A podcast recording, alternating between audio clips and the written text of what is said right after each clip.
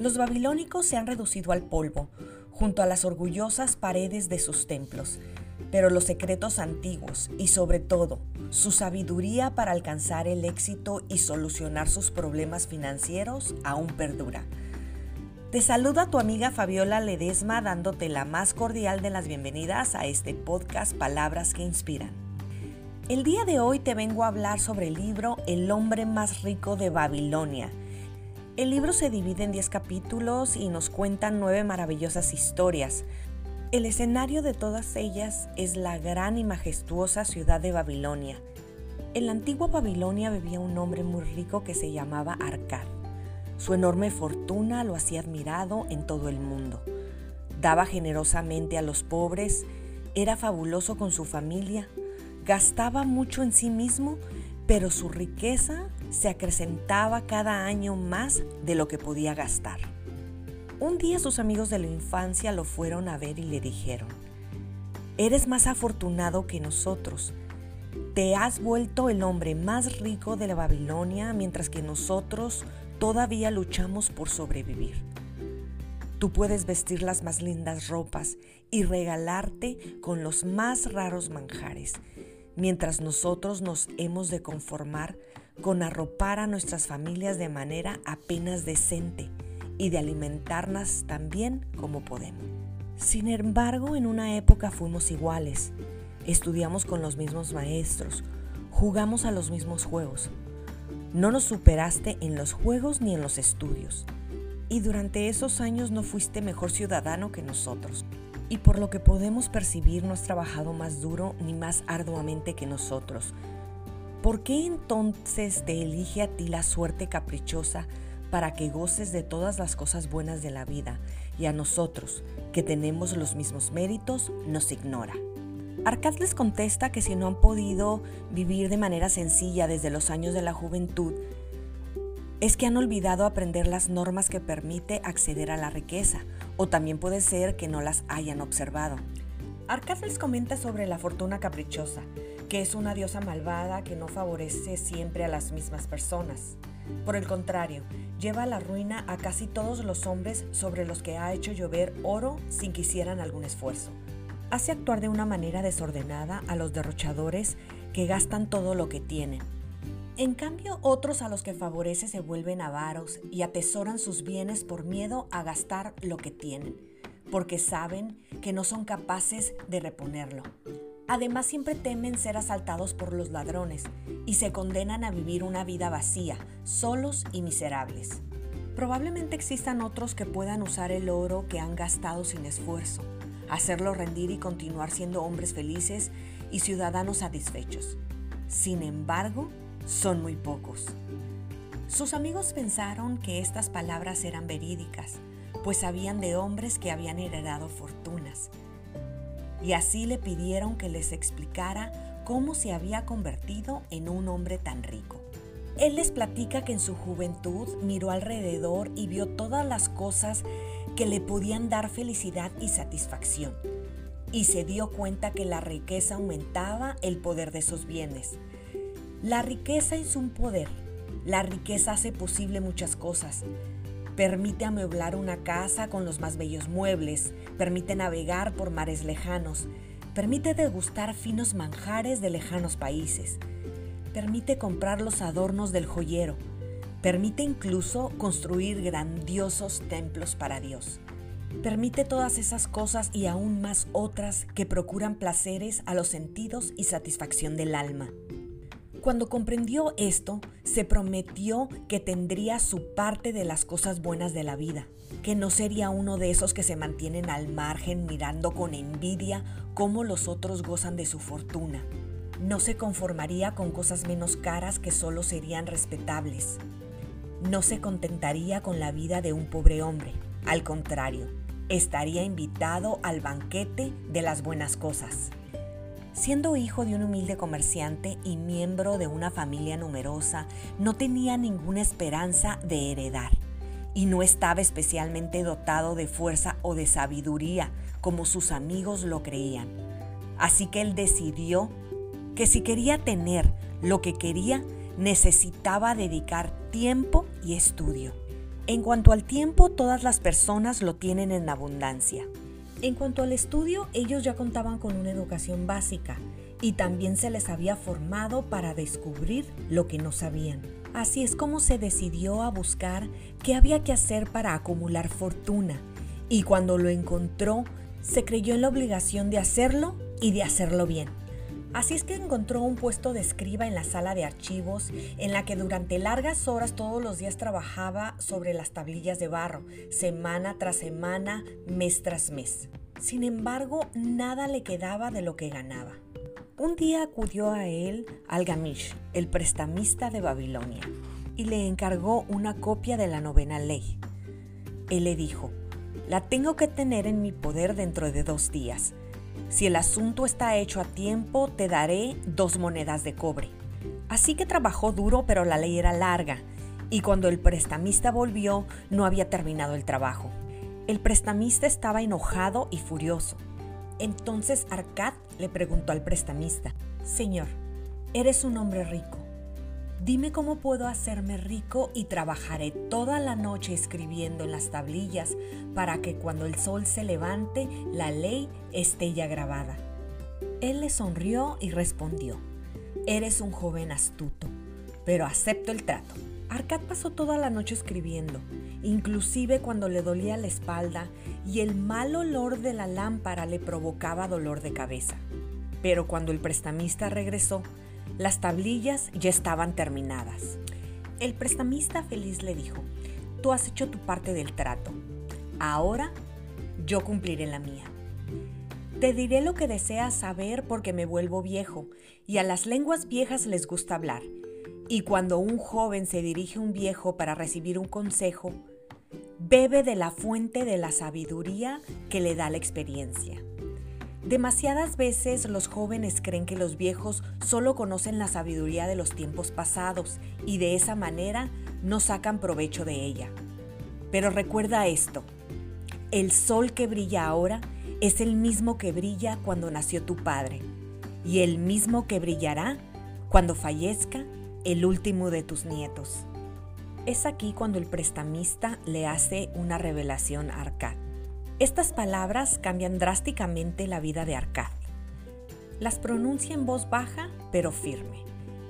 Encontré el camino de la riqueza cuando decidí que una parte de todo lo que ganaba me tenía que pertenecer. Y a ti que amablemente me escuchas en este podcast, te hago una simple pregunta. Si guardaras la décima parte de lo que ganas en un año, ¿cuánto tendrías en 10 años? Mis conocimientos de cálculo me permiten responder. Tanto como ganamos en un año. Esta misma plática la tuvieron nuestros personajes del libro. Y es aquí cuando el prestamista nos hace otra revelación. Cada moneda de oro que ahorres es un esclavo que trabaja para ti cada una de las pequeñas monedas que te proporcionará esta engendrará otras que también trabajarán para ti. Si te quieres hacer rico, tus ahorros te deberán rendir y estos rendimientos rendirte a su vez. Todo eso te ayudará a alcanzar la abundancia que tanto deseamos. El prestamista también añadió, la riqueza, como el árbol, nacen de una semilla la primera moneda que ahorres será la semilla que hará germinar el árbol de la riqueza. Cuanto antes siembres, antes crecerá el árbol. Cuando más fielmente riegues y abones tu árbol, antes te refrescará satisfecho bajo su sombra. Habiendo dicho esto, el prestamista se fue. Arcade reflexionó mucho en lo que el prestamista le dijo, así que decidió que lo intentaría. Cada vez que le pagaban tomaba una moneda de cobre de cada 10 y la guardaba. Y por raro que parezca, no le faltaba más dinero que antes. 12 meses después de la visita de Algamish, este volvió y le preguntó si había estado ahorrando el 10% de su ingreso. Arcad respondió orgulloso que sí. Bien, respondió el prestamista, pero ¿qué has hecho con ese dinero? Y no van a creer esto, pero Arcad le dice al prestamista que se lo ha dado a Azuru, el fabricante de ladrillos. Sí, el fabricante de ladrillos, quien le cuenta que va a viajar a tierras lejanas y le va a comprar joyas para que él a su vez las revenda. El prestamista le dice que cómo ha podido confiar en un fabricante de ladrillos sobre una cuestión de joyas. ¿Irías a ver al panadero por un asunto de las estrellas? Seguro que no. Si pensaras un poco, irías a ver a un astrónomo. Lamento decirte que has perdido tus ahorros, mi joven amigo. Has cortado tu árbol de la riqueza de raíz. Pero planta otro. Y la próxima vez, si quieres un consejo sobre joyas, ve a ver a un joyero. Los consejos son una cosa que se da gratuitamente, pero toma tan solo los buenos. Quien pide consejo sobre sus ahorros a alguien que no es entendido en la materia habrá de pagar el precio de la falsedad de los consejos. Tras decir esto partió, y pasó como predijo. El fabricante de ladrillos volvió y le entregó a Arcad trozos de vidrio sin valor que parecían piedras preciosas. No obstante, volvió a ahorrar una moneda de cobre por cada diez que ganaba, como le dijo el prestamista. Ya se había acostumbrado y no le era difícil. Un año después el prestamista volvió y le preguntó qué progreso había realizado desde la última vez que lo vio. Me he pagado regularmente, replicó, y he confiado mis ahorros a Anger, el fabricante de escudos, para que compre bronce y cada cuatro meses me paga los intereses. Muy bien, ¿y qué haces con los intereses? Me doy un gran festín, con miel, buen vino y pastel de especias. También me he comprado una túnica y algún día me compraré un asno joven para poder pasear. Al oír esto, el prestamista rió. ¿Te comes los beneficios de tus ahorros? Así como quieres que trabajen para ti. ¿Cómo pueden producir a su vez más beneficios que trabajen para ti?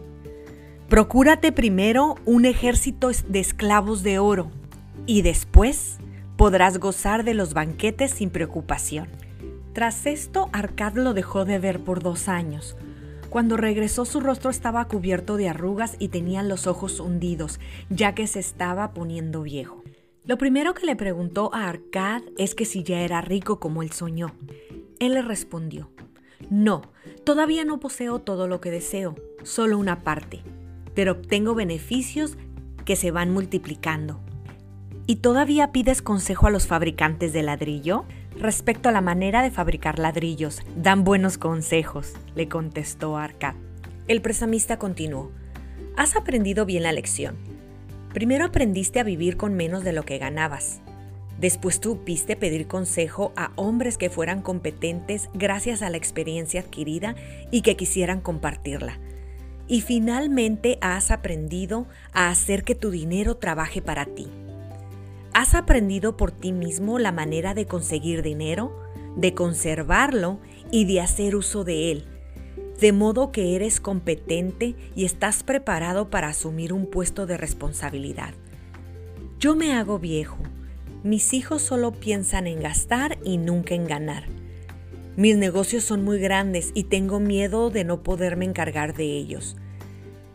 Si quieres, encárgate de mis tierras. Te haré mi socio y repartiremos los beneficios. Así que Arcad se encargó de los negocios importantes y como estaba lleno de ambición y había aprendido las tres reglas de gestión de la riqueza, pudo aumentar gradualmente el valor de su patrimonio de manera de que cuando el espíritu de Algamish se fue al mundo de las tinieblas, tuvo derecho a una parte de sus propiedades, como él había convenido conforme a la ley. Así habló Arcad, y cuando terminó de contar su historia, uno de los amigos le habló. Tuviste una gran suerte de que Algamish te hiciera su heredero. Solamente tuve la gran suerte de querer prosperar antes de encontrarlo. ¿Acaso no probé durante cuatro años mi determinación al reservar una décima parte de lo que ganaba? Dirás que tienes suerte, el pescador que pasa largos años estudiando el comportamiento de los peces y consigue atraparlos gracias a un cambio del viento, tirando sus redes en el momento justo. La oportunidad es una diosa arrogante, que no malgaste el tiempo con los que no están preparados. Cuando yo asumo un trabajo, por pequeño que sea, lo acabo. De otro modo, ¿cómo podría confiar en mí mismo para realizar trabajos importantes? Entonces, otro de los amigos elevó la voz. Si lo que dices es cierto, dijo, y sí, como has expuesto, es razonable, entonces todos los hombres podemos serlo. Y si todos lo hicieran, no habría suficiente riqueza para todo el mundo. La riqueza aumenta cada vez que los hombres gastan sus energías, respondió Arcad. Si un hombre rico se construye un nuevo palacio, ¿se pierde el oro con el que se paga? No, el fabricante de ladrillo tiene una parte, el trabajador otra, el artista la suya, y todos los que trabajan en la edificación del palacio reciben una parte. Y cuando el palacio está terminado, ¿acaso no tiene el valor de lo que ha costado? ¿Y el terreno sobre el cual está construido no adquiere por este hecho más valor? La riqueza crece magníficamente. Ningún hombre puede predecir su límite. ¿Qué nos aconsejas para que nosotros también nos hagamos ricos? preguntó uno de los amigos. Los años han ido pasando, ya no somos jóvenes y no tenemos dinero ahorrado. Te recomiendo que pongas en práctica los sabios principios de Algamich y decirte, una parte de todo lo que gano me corresponde y la tengo que conservar. Repítetelo cuando te levantes al mediodía por la tarde, cada hora de cada día. Repítelo hasta que esas palabras resalten como letras de fuego en el cielo. Tómate la porción que parezca prudente de lo que ganas, que no sea menos de la décima parte y consérvala. Organiza tus gastos, pero lo primero es guardar esta parte. Pronto conocerás la agradable sensación de poseer un tesoro que solo a ti te pertenece, que a medida que aumenta, te estimula. Un nuevo placer de vivir te entusiasmará. Si haces mayor esfuerzo, obtendrás más. Si tu beneficio crece, aunque el porcentaje sea el mismo, tus ganancias serán mayores. Cuando llegues a este punto, aprende a hacer que tu oro trabaje para ti, haciéndolo tu esclavo. Haz que tus hijos y los hijos de tus hijos trabajen para ello. Asegura una renta para el futuro. Mira a los ancianos y no olvides que tú serás uno de ellos. Invierte tu patrimonio con la mayor cautela para no perderlo Consulta a los hombres sabios. Busca el consejo de quienes manejan dinero todos los días. Si la décima parte de lo que ganas es una cantidad razonable que puedes ahorrar, conténtate con esa porción. Aparte de esto, vive de manera conforme con tus ingresos y no te vuelvas roñoso ni tengas miedo a gastar. La vida es bella y está llena de placeres buenos que puedes disfrutar. Tras decir esto, sus amigos le dieron las gracias y se fueron. Algunos permanecían mudos porque no tenían imaginación y no podían comprender. Otros sentían rencor porque pensaban que alguien tan rico había podido compartir su dinero con ellos.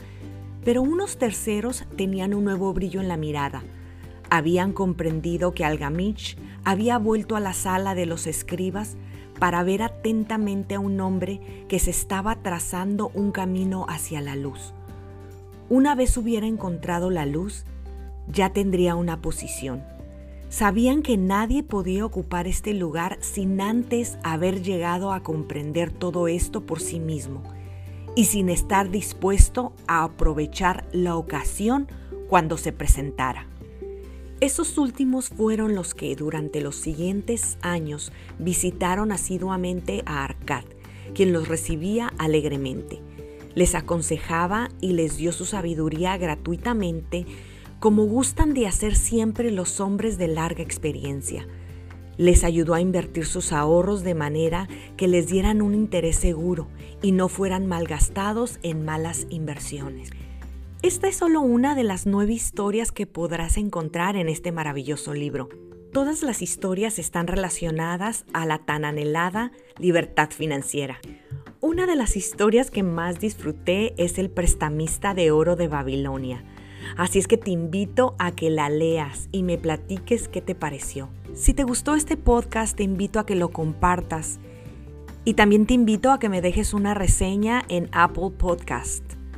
También te recuerdo que me puedes seguir en mis redes sociales como Palabras que Inspiran MX, tanto en Facebook como en Instagram. Agradezco mucho que me escuches y nos vemos en el siguiente podcast.